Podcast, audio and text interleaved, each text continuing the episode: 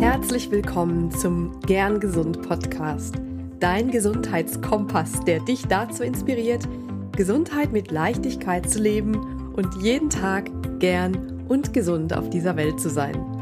Ich bin Dr. Lahn Göttinger und ich freue mich, dass du hier bist. Und heute habe ich wieder einen ganz besonders spannenden Gesprächspartner eingeladen. Und zwar ist das Dr. mit Andreas Kästner. Andreas ist ein Kollege von mir und er ist Sportkardiologe. Und wir reden darüber, wann kann ich eigentlich wieder Sport machen, nachdem ich krank war. Das ist jetzt im Winter ziemlich oft die Frage auch in der Praxis, wann kann ich wieder zurück zu meinem Trainingspensum oder überhaupt wieder Sport machen und wie stelle ich das am besten an? Was kann passieren dabei, wenn ich zu früh anfange? Oder bin ich vielleicht doch jemand, der eine Erkältung schon als kleine Ausrede nutzt, um nicht Sport machen zu dürfen oder zu müssen? Wir gehen da eben auf ein paar spannende Details ein und ja, Andreas plaudert auch noch mal so ein bisschen aus dem Nähkästchen als Sportmediziner betreut er nämlich auch einige hochkarätige Sportler aus verschiedenen Leistungssportverbänden. Ja, es ist ein tolles, äh, spannendes Interview. Ich habe dabei auch noch jede Menge gelernt. Also hör rein, viel Spaß und eine hoffentlich aktive restliche Adventszeit. Und am Ende der Folge habe ich noch eine ganz besondere Anfrage an dich. Also, hör rein. Herzlich willkommen. Ich begrüße heute meinen Interviewgast, mein Gesprächspartner Andreas Kästner. Und ich freue mich total, dass Andreas heute hier da ist. Hallo erstmal. Hallo Lan, guten Morgen oder guten Abend bei dir. Genau, bei dir ist morgen, mir ist Abend. Ähm, Andreas ist ein Kollege von mir, ein telemedizinischer Kollege, aber er macht eben nicht nur Telemedizin, sondern ich habe Andreas eingeladen, weil er ähm, Sportmediziner ist. Und heute geht es um ein ganz spannendes Thema. Es geht darum, wie wir ähm, mit, ja, mit Vernunft oder beziehungsweise wie wir mit, mit Wissen und Nachsicht und ähm, unserem Körper Gutes tun nach einem Infekt. Also wann können wir nach einem Infekt wieder trainieren? Und ähm, da wird uns Andreas gleich ganz ähm, spannende Dinge zu erzählen. Andreas, um nochmal kurz vorzustellen, ist ähm, Sportmediziner, Internist und hat in Freiburg Medizin studiert und dann in verschiedenen Unikliniken gearbeitet, Heidelberg, Freiburg, bei Krotzingen, Saarbrücken und ist dann eben ähm, Sportmediziner, Internist und Sportmediziner geworden und ähm, Kardiologe und hat, ist eben auch im Schwerpunkt Sportkardiologe, wenn ich das so richtig ähm, wiedergebe. Also wirklich sehr ein großer Fokus auf die Sportmedizin, ist selber eben auch sportlich und äh, hat auch Leistungssport betrieben und ist eben leitender Verbandsarzt beim Deutschen Schwimmverband, betreut Profi-Triathleten und andere LeistungssportlerInnen um, aus Leichtathletik und Fußball. Und ich glaube, da kann uns Andreas wirklich super viel erzählen dazu, wie wir auch als Nicht-Leistungssportler dann ähm, nach einem Infekt wieder auf die Beine kommen und auch wieder Sport machen können. Das ist nämlich eine Frage, die in der Praxis ja ganz oft aufkommt. Ich weiß nicht, ob es dir auch so geht. Genau, also Andreas, wenn du noch was dem hinzufügen magst, gerne. Und dann fangen wir gleich ja, an mit dem Thema. Liebe Lan, vielen Dank für die Einladung. Ein, ich finde es auch ein sehr, sehr wichtiges und spannendes Thema, vor allem vor dem Hintergrund, dass es uns alle betrifft, wirklich jeden betrifft, der Sport macht, egal auf welchem Niveau. Und erstaunlicherweise gibt es dazu viel weniger Daten, Kenntnisse und Informationen. Ähm, also zum Beispiel, wenn sich einer ein Bein bricht oder ein Kreuzbandriss hat, mhm. da gibt es relativ klare Vorgaben, wie man sich zu verhalten hat, wann man wieder belasten darf. Bei dem, was aber viel häufiger ist, was unglaublich praxisrelevant ist, gibt es dazu viel weniger. Und da ist immer eine gewisse Unsicherheit damit verbunden. Insofern ist das ein sicherlich relevantes, noch interessantes Thema. Genau, super. Dann gehen wir, steigen nochmal direkt ein. Es ist ja jetzt äh, auch Infektzeit, Winterzeit, aber viele möchten natürlich auch gerne ihre, ihre Sportroutine weiter durchführen, was ja auch völlig sinnvoll ist. Und ähm, ja, wann kann man denn, oder sagen wir, fangen wir erstmal so an, was passiert überhaupt eigentlich, wenn man jetzt ähm, einen Infekt hat und ähm, sich dann nicht richtig auskuriert und ähm, dann wieder anfängt Sport, sagen wir mal ein paar Tagen oder einfach zu früh wieder anfängt zu trainieren. Was kann denn da überhaupt passieren? Warum ist das überhaupt nicht, eigentlich nicht gut? Also was wahrscheinlich jeder schon mal gehört hat, das betrifft jetzt nicht nur mich als Kardiologe, sondern das hat jeder schon mal mitbekommen. Eine Sorge, die man hat, wenn man krank ist und Sport macht, ist dann, dass sich daraus eine Herzmuskelentzündung entwickelt, also wirklich eine gravierende Erkrankung, die im schlimmsten Fall tödlich verlaufen kann. Das ist extrem selten zum Glück, aber zumindest eben auch dauerhafte Schäden hervorrufen kann. Das heißt, es ist die Gefahr, dass wir durch zu frühen Sport oder durch Belastung, während wir krank sind, uns Schäden zuführen, die dann dauerhaft bestehen bleiben. Das ist sozusagen das größte Risiko. Und ähm, grundsätzlich ist da die Problematik, dass die ganzen Erkältungsviren, die banale Infekte machen können, theoretisch zumindest auch eben den Herzmuskel angreifen können und somit eben auch eine Herzmuskelentzündung her hervorrufen können. Das sind die gleichen Erreger, die unterscheiden sich nicht. Und wir haben da eine erhöhte äh, Anfälligkeit und Verletzlichkeit, wenn wir eben einen solchen Infekt haben und den nicht richtig auskurieren. Das ist sicherlich die Hauptsorge, die die meisten bewegt. Unabhängig davon, das ist aber mehr so für diejenigen, die trainieren und eben vielleicht auch ein bisschen jeder Sport betreiben wollen, ist auch immer die Frage, wie kann ich denn das Training steuern? Wie effizient ist das Training, wenn ich krank bin oder nicht fit bin? Was kann ich dann machen? Also kann ich dann mit reduzierter Leistung äh, trainieren oder mit reduzierter Intensität? Oder ähm, wie plane ich da das Training einfach in der Phase? Das ist eher so eine Frage der Trainingssteuerung. Das andere ist eine grundsätzliche Frage, darf ich überhaupt Sport machen, darf ich mich belasten oder eben nicht? Mhm. Ja, die Frage ist eben, wie erkenne ich das eigentlich? Ne? Ab, wann, ab wann wird das kritisch? Ab wann, wie kann ich so erste Zeichen ähm, erstmal, wie kann ich es überhaupt verhindern natürlich, aber wie erkenne ich, ab wann es äh, zu viel sein könnte oder was sind diese ersten Zeichen eben von so einer Herzmuskelentzündung oder dass ich merke, oh, jetzt habe ich doch zu früh angefangen zu trainieren? Ja, es gibt da so einen relativ alten und wie ich finde auch immer noch ganz pragmatischen Merkspruch, der besagt, dass alle Beschwerden, die unterhalb des Genicks bestehen, die sollten zu einer Sportpause führen. Also was damit gemeint ist, wenn ich jetzt nur einen leichten Schnupfen habe oder nur etwas Halsschmerzen habe, aber sonst keine Beschwerden außerhalb dessen, dann ist es grundsätzlich vertretbar, dass man mit moderater Intensität weiter Sport treibt. Da ist das Risiko, dass es letztlich das ist ähm, Expertenmeinung, dazu gibt es keine richtig guten Daten, aber da ist man sich insgesamt einig, dass es da in Ordnung ist und vertretbar ist, wenn man weiter Sport macht. Bei allen Beschwerden, die unterhalb des Genicks sind, das so als Leitlinie ähm, gemeint ist, wenn ich einfach Muskelschmerzen habe, Gliederschmerzen, selbstverständlich, wenn ich Fieber habe, ähm, dann ist eine Sportpause angezeigt, grundsätzlich.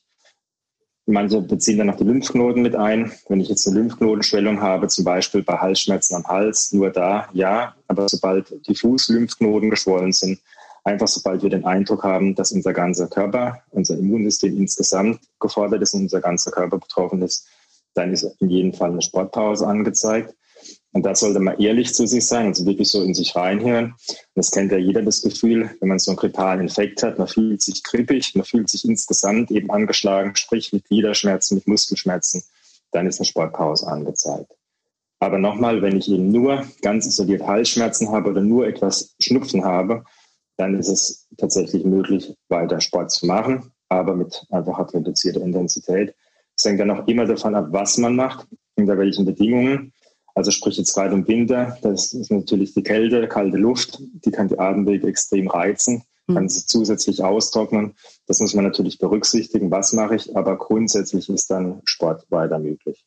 Mhm. Okay, und wie ist das, wenn man sich schlapp fühlt? Als was zählt das? Das sind ja, also ab wann ist man irgendwie nicht mehr so richtig fit? Wie kann man, kann man das irgendwie, gibt es da ähm, einen Cut-off oder gibt es da irgendwie ein Tipp, wie man das erkennt? Also, weil es fällt ja vielen nämlich schwer, das auch zu unterscheiden. Bin ich jetzt irgendwie, habe ich jetzt so wenig geschlafen oder bin ich irgendwie jetzt, ist es die ähm, Erkältung, die mich jetzt so platt macht? Ähm, ab wann sollte ich mich dann doch nochmal überwinden, vielleicht doch nochmal rauszugehen, oder zum Laufen oder Sport zu machen? Oder wann ist die Müdigkeit tatsächlich auch ein Zeichen dafür, dass ich doch irgendwie mehr krank bin, als ich vielleicht denke? Ja, Müdigkeit ist ist aus meiner Erfahrung ganz schwer zu definieren, weil mhm. das eben sehr subjektiv ist, weil die mhm. meisten gerade in der Winterzeit ähm, sich doch eher müde fühlen. Wenn man so durchschnittlich die Menschen befragt, dann werden die meisten irgendwie sagen, sie fühlen sich müde und abgeschlagen. Mhm. Und da kann ja gerade Sport und Bewegung auch ein Mittel dagegen sein, so genau. die, das zu strukturieren. Das heißt, Müdigkeit allein ohne sonstige Krankheitszeichen wären für mich kein Grund, vom Sport abzuraten, sondern da würde ich im Gegenteil eher dazu raten. Und wenn das eben eine halbe Stunde Walken ist oder schnelles Gehen ist, einfach so eine gewisse körperliche Belastung, um gerade auch gegen die Müdigkeit anzugehen. Es gibt ja auch ganz gute Daten, zum Beispiel aus der, aus der Krebstherapie, aus der Chemotherapie, aus der Onkologie, dass Patienten, die da mit dieser Fatigue kämpfen, dass der Sport ein ganz probates und wichtiges äh, Mittel ist. Mhm. Also alleine Müdigkeit wäre für mich kein Grund, vom Sport abzuraten. Grundsätzlich glaube ich, dass wenn man seinen Körper an sich selbst kennt, man schon eine ganz realistische Einschätzung hat, tut es mir gerade gut, wenn ich Sport mache, oder sollte ich lieber zu Hause bleiben. Mhm. Es gibt leider so verschiedene Gruppen. Es gibt diejenigen, die man permanent zum Sport animieren muss und antreiben muss, die ganz gerne so jeden, ich sage mal, noch so kleine Erkältung dazu nutzen, um für sich selbst eine Sportpause zu legitimieren. Das ist die eine Gruppe. Und die andere Gruppe sind so ambitionierte Hobbyathleten, die äh, selbst mit Fieber kaum davon mhm. abzubringen sind, joggen zu gehen. Das mhm. sind so die zwei Extremgruppen. Und ich glaube, ja. das ist auch so die Aufgabe des Arztes, so ein bisschen einzuschätzen, wen habe ich da vor mir? Ist das jemanden, den ich wirklich bremsen muss und dem ich klar sagen muss, dann auch nicht sagen, ja, ja mal schauen, sondern wirklich klar sagen, nee, jetzt drei Tage kein Sport, dann sehen wir uns wieder und entscheiden neu. Aber definitiv und zwar gar kein Sport, auch nicht irgendwie so ein bisschen, sondern wirklich kein. Und die andere Gruppe, die man relativ klar sagen kann, eine halbe Stunde joggen mit einer Herzfrequenz bis dahin dahin ist völlig in Ordnung. Mhm. Und wir überwachen das. Also ich glaube, da hängt es auch ganz entscheidend davon ab, ähm, wen man da vor sich hat und dass man das richtig einschätzt. Mhm. Es gibt dennoch so ein paar Parameter, an denen man sich gut orientieren kann, auch als Breitensportler, Freizeitsportler. Und den wichtigsten finde ich tatsächlich dabei einfach die Herzfrequenz. Also wenn die, der Ruhepuls, wenn der erhöht ist, das zeigt immer an, dass unser Organismus in irgendeiner Form belastet ist, sei es nicht richtig regeneriert. Das kann ja ein Zusammenspiel sein, zu wenig geschlafen, schlecht erholt, plus einen leichten Effekt, aber das zeigt einfach eine Belastung an. Und da kann man auch als Faustformel sagen, wenn die, der Ruhepuls zehn Schläge über dem liegt, was es sonst ist, dann ist ein Sportverbot gerechtfertigt. Dann sollten wir uns nicht noch zusätzlich belasten. Mhm. Weil das, dann ist unser Organismus angestrengt. Ja. ja. Ja, also man sollte seinen Ruhepuls im Prinzip dann auch ein bisschen kennen. Ähm, gibt es da nochmal so ein bisschen eine Faustregel oder für die, die jetzt ihren Ruhepuls vielleicht nicht so auf dem Schirm haben, ab wann wäre da auf jeden Fall angezeigt, so jetzt, wenn jetzt jemand zuhört und seinen Puls hat und sagt, oh je, der ist jetzt aber irgendwie bei, bei 90 äh, oder es ist bei 70 oder also es spielt natürlich schon eine Rolle, was der normale Ruhepuls ist, sicherlich. Genau. Mm, hast du vielleicht dann noch mal so ein paar Zahlen, wie das so im Schnitt oder wie das, wie das so bei den meisten ähm, als Faustregel der Fall ist? Oder ist das einfach so höchst individuell, dass man das nicht so sagen kann? Ja, also letzteres, die, es gibt natürlich so, wir wissen ja alle, so der normale, der normale Puls wird immer angegeben als 60 bis 80, mhm. aber es können im Sportler einen Ruhepuls von 35 haben. Und es gibt auch Menschen, die haben einen Ruhepuls permanent von 90, ohne dass sie jetzt eine Rhythmusstörung haben. Und es ist tatsächlich so, dass die Schwankung einfach so groß ist, dass mhm. es da wenig hilfreich ist, sich so an Schnitt oder Durchschnitts- oder Normen zu orientieren, sondern dass man da tatsächlich den eigenen kennen sollte. Und das empfehle ich auch, das lässt sich ja leicht messen. Die meisten oder viele haben mittlerweile auch irgendwelche Smartwatches oder Devices, die das relativ mhm. gut dokumentieren, wo man auch über einen längeren Verlauf sieht in der Nacht, wie der, wie der Ruhepuls ist. Und da ist das schon eine gute Orientierung. Ja. Ähm, und im Zweifel einfach halt mal morgens direkt nach dem Aufstieg, nach, nach dem Aufwachen nach fünf Minuten im Bett liegen bleiben und da mal den Puls messen. Und genauso abends, wenn man entspannter sitzt, jetzt nicht gerade einen aufregenden Film guckt, sondern wirklich entspannter sitzt in Ruhe und dann mal den Puls messen, dann bekommt man schon einen ganz stabilen Eindruck. Ja, sehr gut. Also alle, die jetzt eben zuhören, ähm, Ruhepuls kennen und vielleicht auch ein bisschen wissen, wie man da tickt, ob man eben in eine goldene Mitte liegt oder eher in die eine Richtung ausschlägt, dass man ambitioniert ist, eher über genau. die Grenzen gehen mag oder doch eher die kleinen Schnupfen auch als Ausrede nutzt. Ich glaube, das ist auch was, wo man sich selber kennenlernen darf und äh, vielleicht, vielleicht, wenn man weiß, wie man da selber tickt, auch schon äh, gegensteuern kann, eventuell. Ja, genau, das, das, ist, das ist ganz wichtig. Also ähm, und vielleicht da noch eine Information, die mir immer auch immer wichtig ist zu vermitteln. Was ich merkwürdigerweise erlebe, ist, am einfachsten zu handhaben sind tatsächlich die wirklich Profisportler. Also wenn ich einen Profi-Triathleten habe, der auf Weltklassenniveau agiert und der kommt zu mir und ich sage ihm, er muss jetzt mal drei Tage Pause machen, dann kann ich relativ sicher sein, zumindest bei denen, die ich kenne, dass sie das auch so machen. Mhm. Wenn ich aber einen habe, der irgendwie einen Marathon in vier Stunden läuft, also wirklich so ein durch und durch Breitensportler ist, aber für sich selbst einen gewissen Ehrgeiz entwickelt hat, das sind häufig die, die da total unvernünftig sind. Der mhm. Profisportler weiß auch, es bringt überhaupt nichts, in den drei Tagen zu trainieren. Er hat da keinen Trainingseffekt und lieber die Zeit dann nutzen, um richtig zu regenerieren. Das braucht der Körper ja auch mal so eine kleine Pause. Ähm, und dann wieder richtig zu trainieren. Und äh, es ist eher, das Problem sind eher tatsächlich so die, die Amateurathleten, die aus irgendwelchen Gründen auch relativ stur dann einen Trainingsplan abarbeiten, ohne zu variieren und ohne zu sehen, heute ist einfach die Situation andere, da hat das keinen Sinn.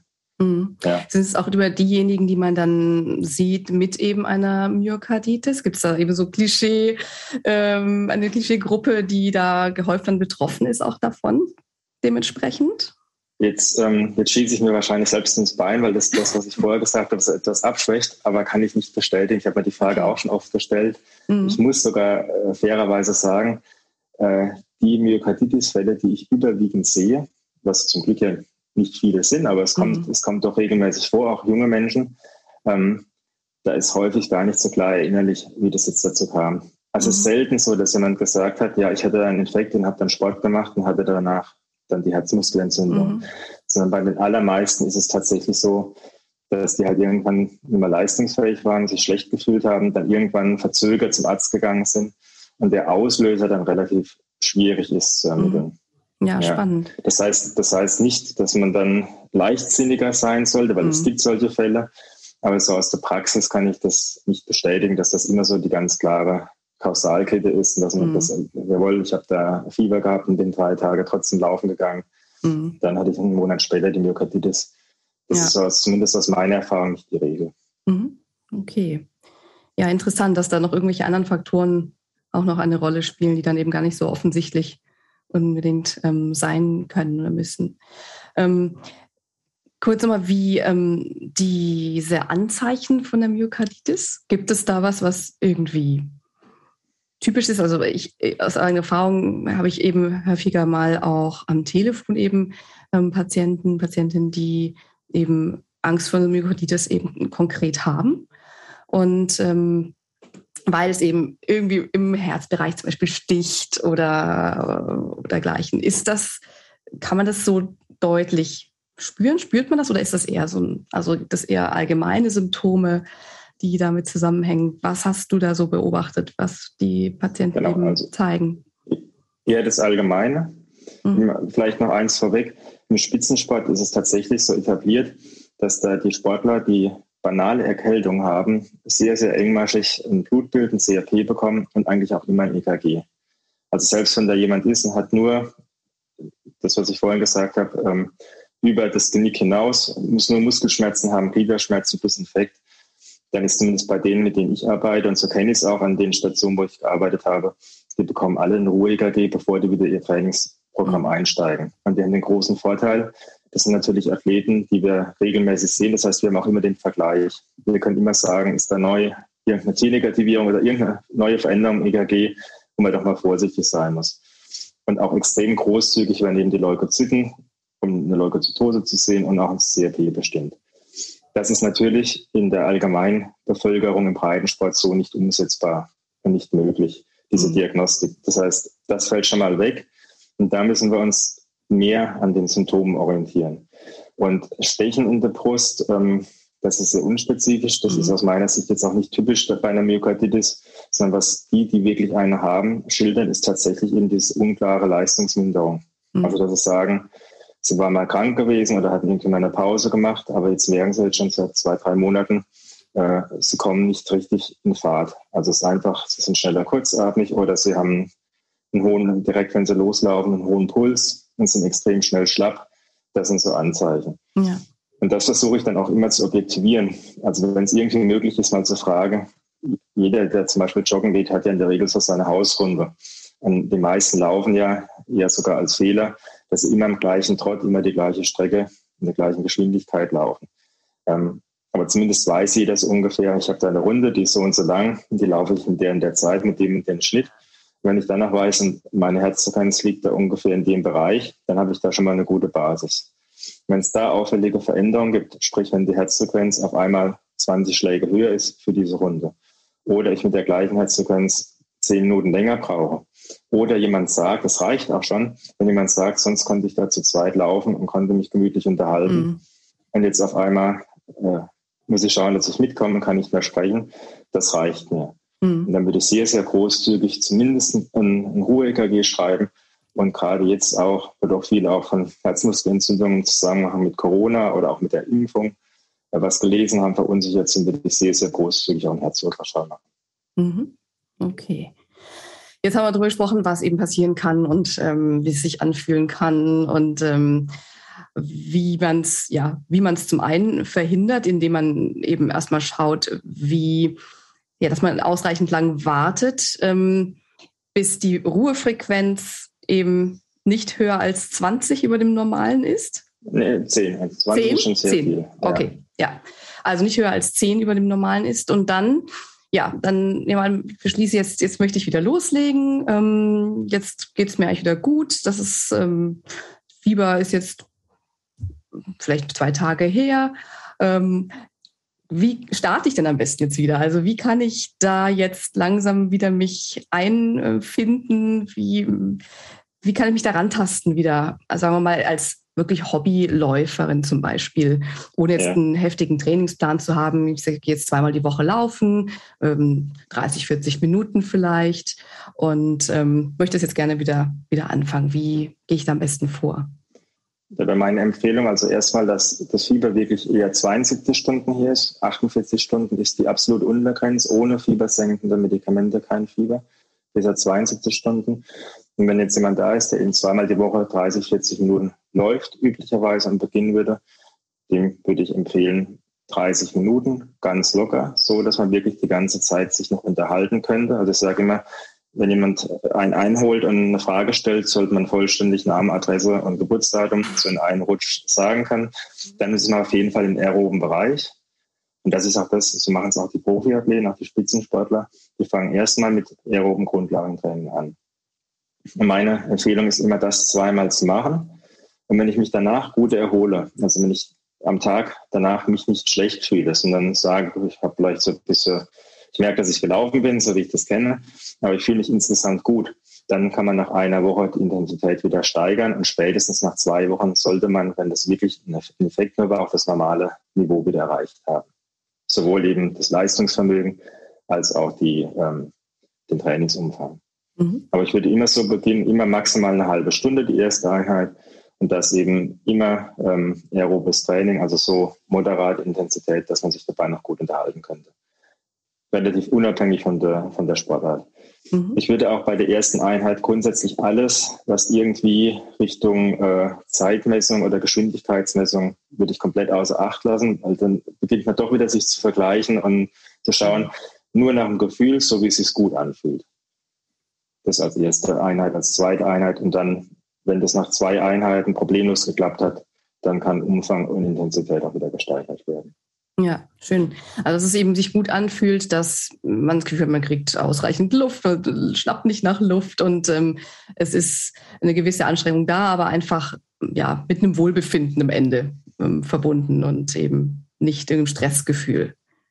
Genau, nicht nur am Ende, sondern auch am nächsten Tag. Auch also am nächsten Tag, das, ja. ja. oder auch, also was, was ich auch immer ganz wichtig finde, mal zu fragen, wie war denn die Nacht danach? Also wenn jemand mhm. sagt, ich habe wieder Sport angefangen, konnte die ganze Nacht nicht schlafen, mhm. das ist ungewöhnlich. Da wäre ich mhm. auch eher hellhörig. Und ähm, das gilt eben, du sagtest auch unabhängig für die Sportart, also jetzt auch irgendwie im ähm, Kraftsport oder Kraftausdauerbereich, ähm, wenn man da trainiert, wie ja, ist es da ähnlich? Oder?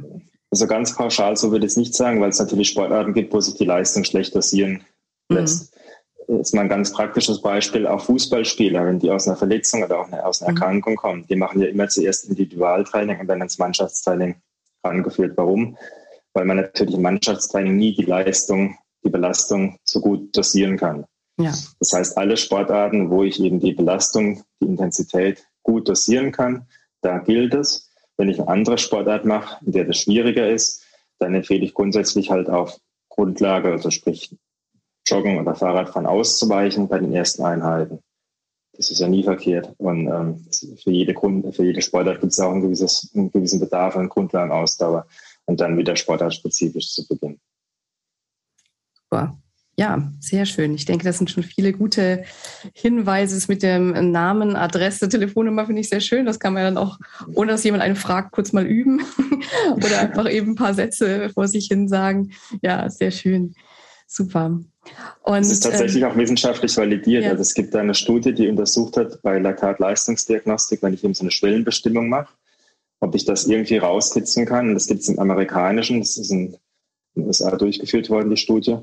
Und da konnte, äh, der einfach definierte Sätze, die Probanden vorlesen lassen und äh, konnte damit sehr, sehr zuverlässig die Schwellen ermitteln. Also bis wohin konnte den Satz noch sagen, ab wann war es abgehakt und ab wann ging nur noch einzelne Wörter.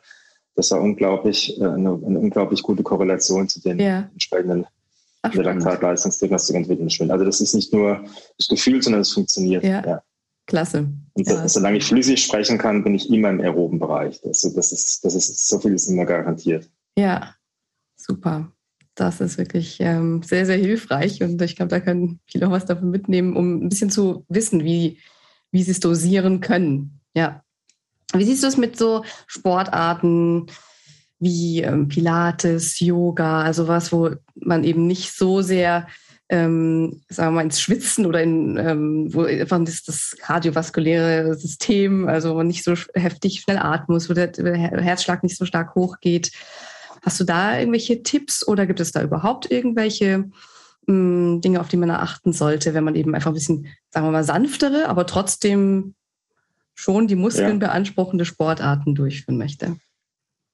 Genau, also ich finde ich, äh, ich find beides, also sowohl Yoga als Pilates, extrem gut und extrem wichtig. Und ich glaube auch, das wird ja manchmal von manchen so etwas belächelt. Ähm, mhm. Das sind total unterschätzte Sportarten. Ja. Also wenn man Pilates und Yoga richtig macht, dann ist das durchaus ähm, mit einer gewissen Intensität verbunden. Mhm. Das ist übrigens auch was, was auch im, im Spitzensport jetzt zunehmend eingesetzt wird. Man nennt es dann oft nicht Yoga, sondern gibt dem Namen, der vielleicht mit den entsprechenden Sportarten etwas populärer ist. Ja. Aber letztlich sind es Yoga-Übungen. Wenn wir uns zurückerinnern, als damals 2006 die Fußballweltmeisterschaft war in Deutschland, als der Jürgen Klinsmann Trainer war, ein Fitnesstrainer aus den USA hat kommen lassen, um das Team zu begleiten. Das war letztlich Übungen aus dem Yoga, die da gemacht wurden. Und man hat so auch sehen können, äh, dass äh, damit auch die Verletzungen eben reduziert werden können oder dass, mhm. dass das für die Prävention sehr gut ist. Ja. Und ich erinnere mich da gut dran, als ein, einem Fußballprofis, die ich selbst kenne, die dann auch einen Fitnesstrainer hatten, der solche Übungen hat einfließen lassen und die dann gejammert haben, sie hatten noch nie so Muskelkater. Mhm. In der, ja. Vorbereitung. Also ich warne davor, Yoga und Pilates, das ist ja so ein bisschen so, ja, also wenn man das richtig macht, kann das durchaus intensiv sein. Da gilt das Gleiche wie eben für alle anderen Sportarten auch. Also mhm. wenn jemand da wirklich ein, ein komplexes Yoga-Programm hat über anderthalb Stunden, dann gilt das Gleiche auch danach im Endeffekt. Ähm, Yoga ist dann keine zweitklassige oder weniger intensive Sportart, sondern mhm. auch da wirklich am Anfang halt eine halbe Stunde und die Intensität, die Anstrengung, die Übung vielleicht etwas verkürzen oder halt die, ja, gerade wenn es so exzentrische Übungen sind, ähm, äh, exzentrische Halteübungen, die wirklich sehr anstrengend sein können, die mhm. vielleicht wegzulassen. Da nehme ich auch an, dass jeder, der das macht, weiß ja so, es gibt da bestimmt so ein paar Übungen, die besonders anstrengend sind oder besonders äh, fordernd sind, die lässt man vielleicht beim ersten Mal weg. Aber ich würde das nicht unterschätzen. Also jetzt, mhm. äh, genau. Ja.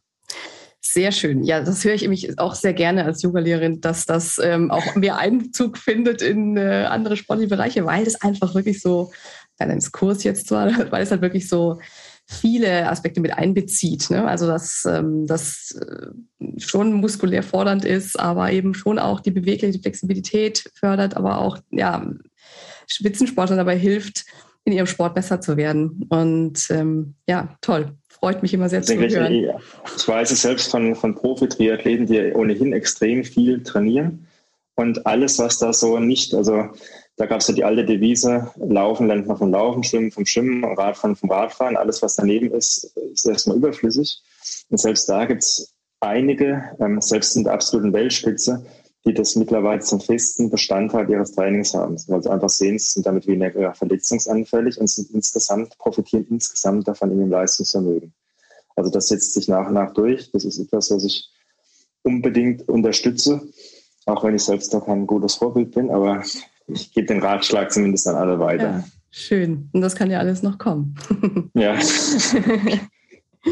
Super. Ja, ähm, gut, jetzt wissen wir, was, worauf wir achten können. wann wir bei einem Infekt eben noch nicht trainieren, wann wir wieder trainieren können. Ähm, spielt da eigentlich eine Rolle, wie hoch das Fieber ist? Weniger, weil es sehr stark schwankend von Mensch zu Mensch ist. Das, das hört mir auch oft, ich nehme an, das kennst mhm. du auch, dass Menschen sagen, ich habe nie Fieber und mhm. ähm, wenn ich dann 38,5 habe, ist das schon kochend und andere sagen, äh, sie kennen das von sich, dass sie relativ schnell mal Fieber kriegen.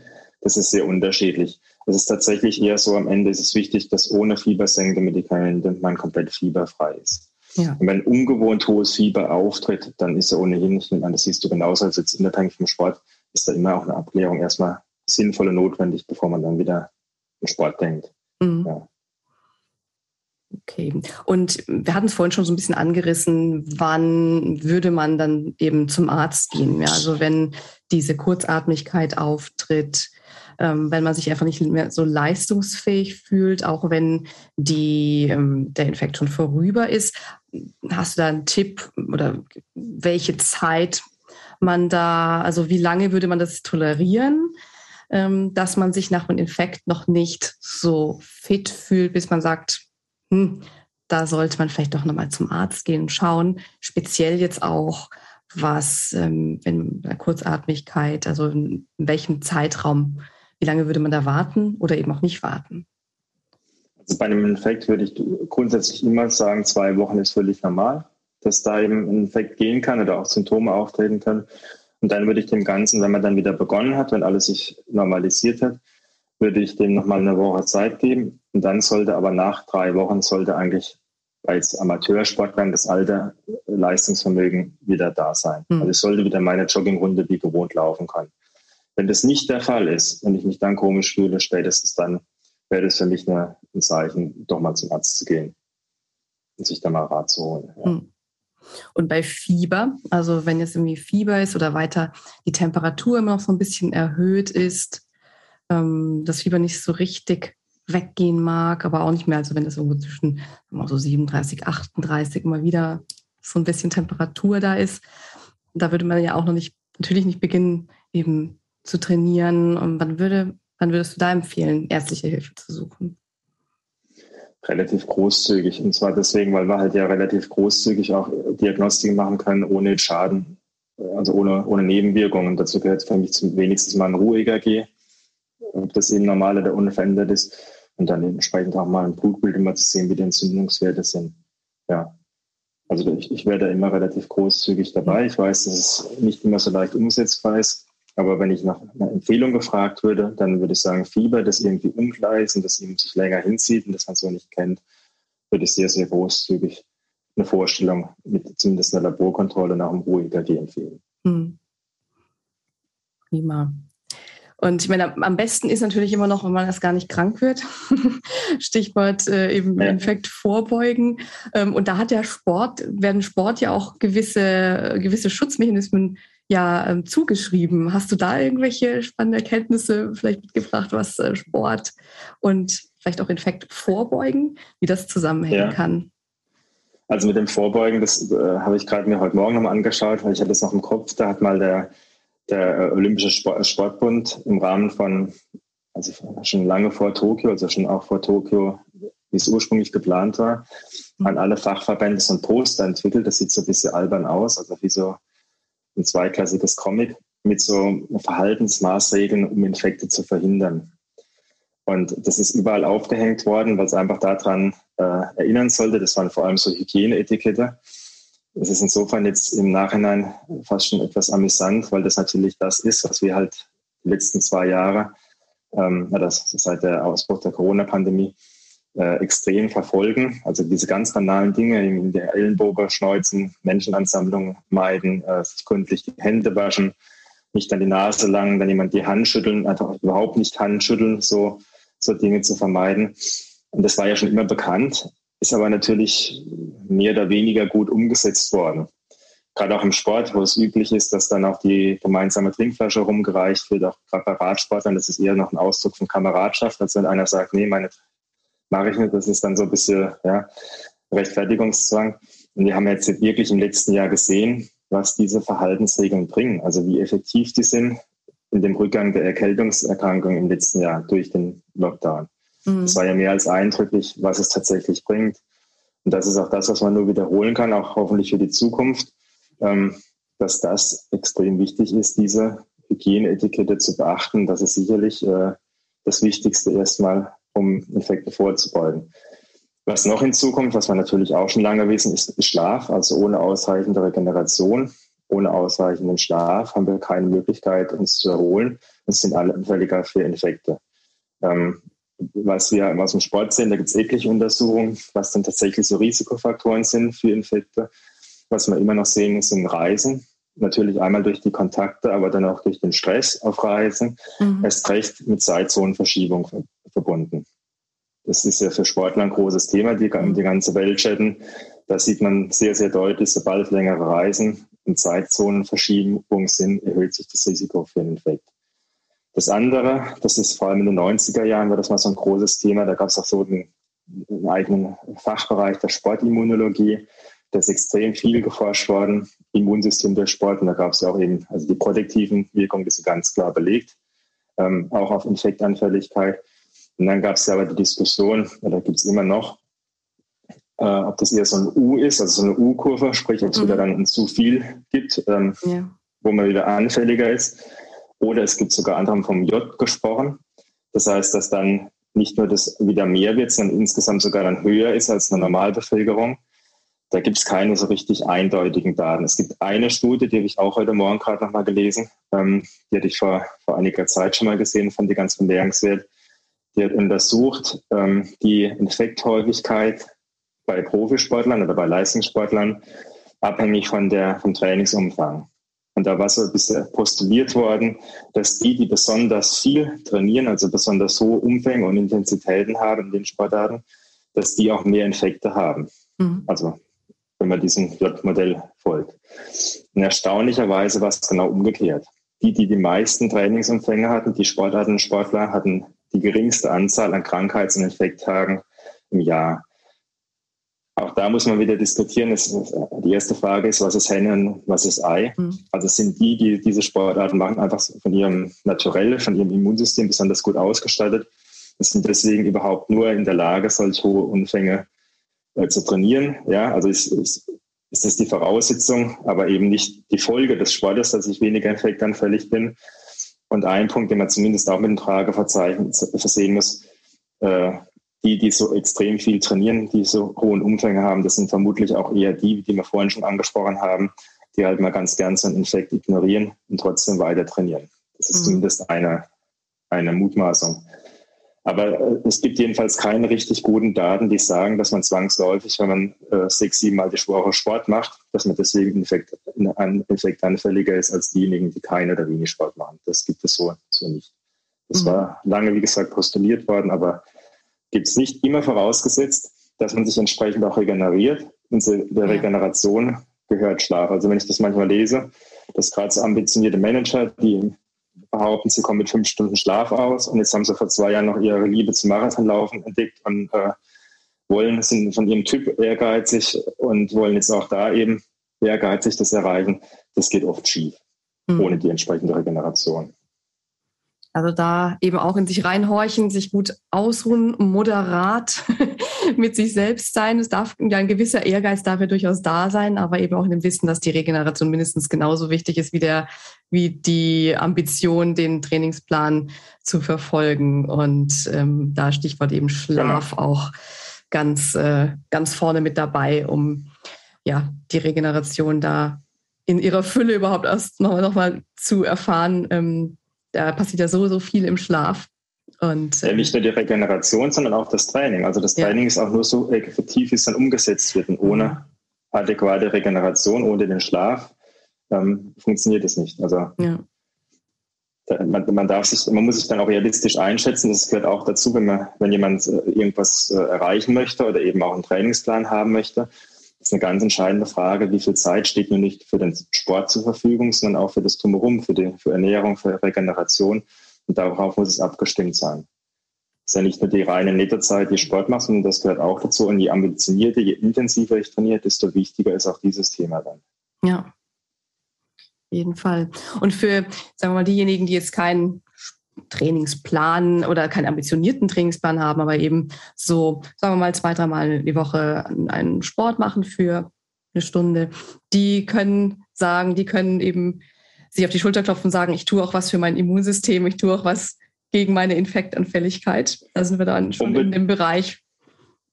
Unbedingt. Und das Schöne ist ja auch, das ist ja immer so, für die, die jetzt weniger affin sind zum Sport, dann kann man immer sagen, der größte Effekt ist immer am Anfang. Also wenn, ich, wenn jemand wenn jemand hat, der praktisch keinen Sport macht und der fängt an, zweimal die Woche was zu machen, der hat den größten Effekt. Wer schon viermal die Woche was macht und das noch steigern möchte, hat unter Umständen auch einen Effekt, aber es nimmt immer mehr ab. Mhm. Und die haben den größten Effekt, die damit beginnen. Und unbedingt tut man damit was für sein Immunsystem. Super. Also eben erstmal gar nicht schon weniger krank werden durch das Update, was wir alle an, an den Hygienemaßnahmen jetzt bekommen haben, aber eben vor allem tatsächlich auch Sport machen, um gar nicht krank zu werden. Und dann, wenn äh, man doch einen Infekt hat, dann eben schauen, wie und wann kann ich wieder vernünftig mit dem Sport anfangen. Dazu hast du jetzt tolle, tolle Tipps ähm, gegeben. Ähm, liegt dir sonst was dem, bei dem Thema am Herzen, was du gerne ähm, noch, ja, sagen wir mal, loswerden möchtest oder gerne den Hörern mitteilen möchtest, ähm, was wir bisher jetzt noch nicht angesprochen haben in dem Zusammenhang? Vielleicht einen kurzen Punkt, weil es aus meiner Erfahrung im Moment äh, immer wieder gefragt hat, ein großes Interesse hat, ist das Thema Impfen. Also mhm. wie es bei Impfungen im Sport aussieht. Und da ist ja früher oft so gesagt worden, relativ pauschal, nach einer Impfung darf man eine Woche keinen Sport machen, manche mhm. erzählt fünf Tage, sonst hat man mehr Nebenwirkungen oder die Impfantwort ist schlechter. Da ist ja relativ viel behauptet worden und relativ viel aber gewusst worden. Und es gibt da mittlerweile tatsächlich aber auch wissenschaftliche Untersuchungen dazu, vor allem aus Saarbrücken, da ist der, die Frau Professor Gärtner, die ist, äh, leitet da das Institut für Hygiene und hat jetzt zum Beispiel auch etliche der, ähm, der Hygienekonzepte von Deutschen Fußballbund oder ähnliches maßgeblich mitverantwortet. Und die hat die ersten wirklich Untersuchungen gemacht, um mal zu schauen, wie ist es denn mit Nebenwirkungen und mit Impfantwort und Schutz. Und äh, da hat man gesehen, dass da vieles völlig überschätzt wird. Also auch die Angst, wenn ich Sport mache und impfe, dass da was passiert.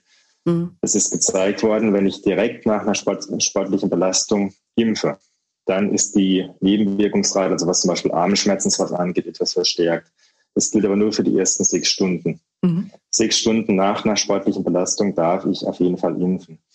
Und ähm, die, die Frage der Immunantwort, da gibt es eine kleine Arbeit zu, die hat untersucht, einmal eine Gruppe, die dann wirklich pausiert hat, eine Gruppe, das waren Athleten, die eben am Olympiastützpunkt trainieren, die ganz normal ohne jede Unterbrechung weiter trainiert haben. Vorausgesetzt natürlich, dass keine Impfreaktion, keine Nebenwirkung auftreten, das ist klar. Wenn jemand Fieber kriegt durch die Impfung, dann ist natürlich Pause, aber sonst haben die normal weiter getrainiert und die hatten eine absolut gleich gute Impfantwort. Also so die Sorge, dass die Impfantwort verschlechtert wird, weil ich weiter Sport mache, die Sorge kann man erstmal äh, nehmen. Mhm. Super. Ja. Und wenn der Arm jetzt wehtut und ich einen geschwollenen Lymphknoten bemerke oder auch in der Achselhöhle irgendwelche geschwollenen Lymphknoten habe, wie ist das dann einzuschätzen?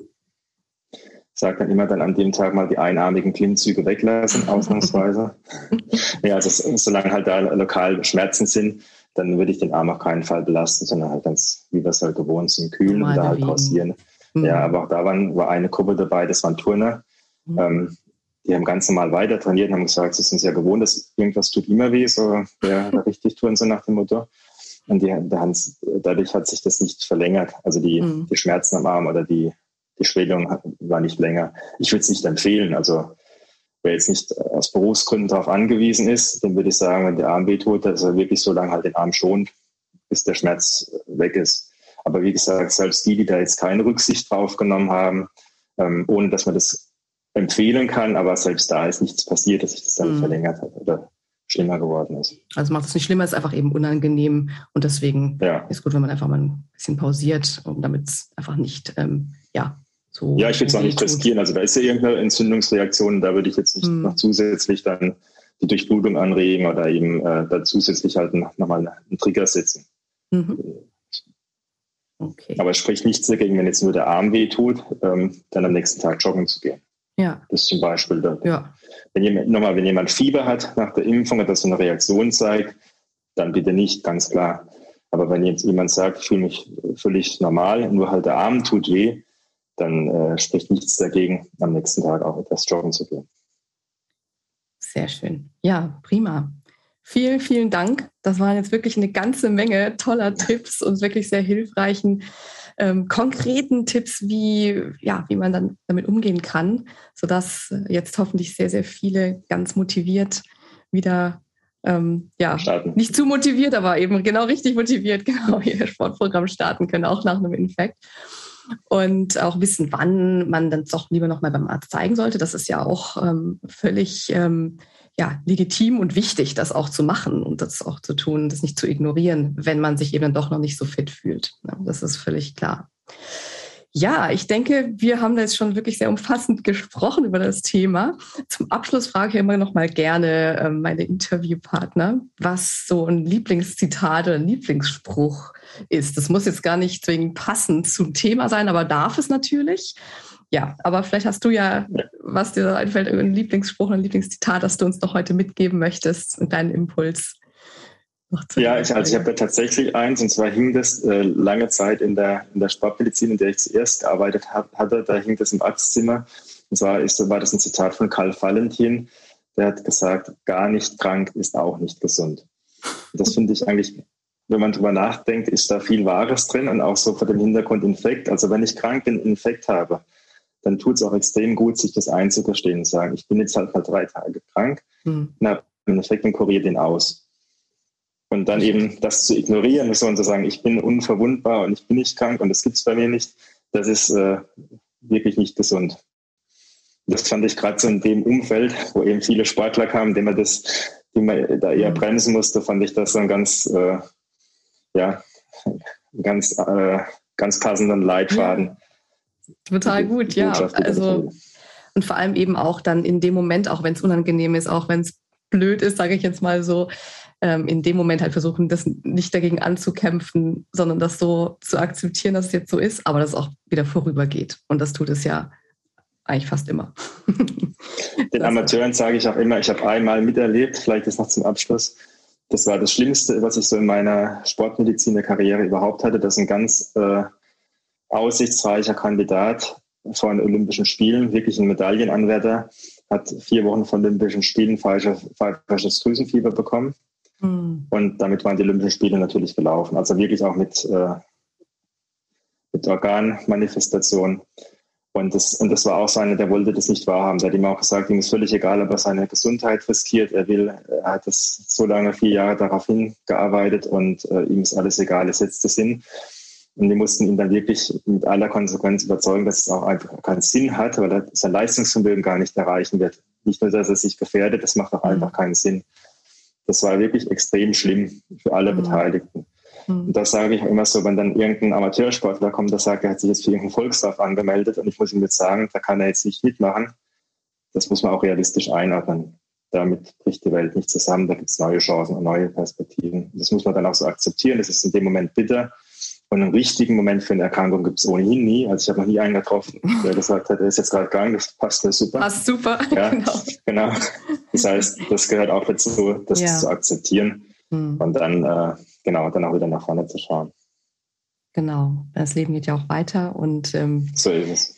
Idealerweise geht es auch gesund und munter weiter und da lohnt es sich ja auch dann, sich die Zeit dann auch zu geben, um ja auszukurieren und dann wieder durchzustarten. Ja, ja, ja danke, lieber Andreas. Hat danke mich sehr, dir. sehr gefreut. Vielen, vielen Dank, dass du jetzt hier dein tolles Wissen geteilt hast mit uns. Und ja, sehr gerne. Hat großen Spaß gemacht. Vielen Dank. Das freut mich sehr. Und ja, dann wünsche ich dir jetzt erstmal ja, einen wunder, wunderbaren Tag. Und Dankeschön. dann bis auf ein nächstes Mal. Gerne, ja. Viele Grüße aus dem Schnee in, in den Sommer. Vielen lieben Dank. Tschüss. Tschüss. So, ich hoffe, du hast ein paar spannende Erkenntnisse aus dem Gespräch für dich mitnehmen können und dass es dir gefallen hat. Ich werde dir in den Shownotes noch ein paar der erwähnten Studien, über die wir gesprochen haben, verlinken. Und nun habe ich noch eine Anfrage an dich. Ja, genau, du hast richtig gehört. An dich. Und zwar möchte ich sehr gerne wissen, wie war dein Jahr? Wie bist du zurechtgekommen mit all den Herausforderungen, die eben auch die Pandemie mit sich gebracht hat oder auch allen anderen, in Anführungsstrichen, normalen Anforderungen und Herausforderungen des Lebens? Sprech mir doch das gerne als eine kurze Voice-Mail auf. Ich möchte das nämlich gerne sammeln und dann hier eine Folge mit den Stimmen meiner Hörer und Hörerinnen machen. Und ja, schreib mir doch, wie war dein Jahr? Wie geht es dir? Einfach nur einen kurzen Satz. Und was hast du daraus gelernt in diesem Jahr? Wie du das mir schreiben kannst, werde ich ja auch nochmal in den Show Notes verlinken. Ähm, am einfachsten geht das womöglich per Mail oder auf Instagram. Steht in den Show Notes at Human of Health und ich freue mich auf deine Stimme, ich freue mich auf deinen Beitrag. Wir hören uns ja nächste Woche wieder zu einer neuen Folge hier. Bis dahin eine wunderschöne Zeit und bleib gern gesund. Deine Lahn.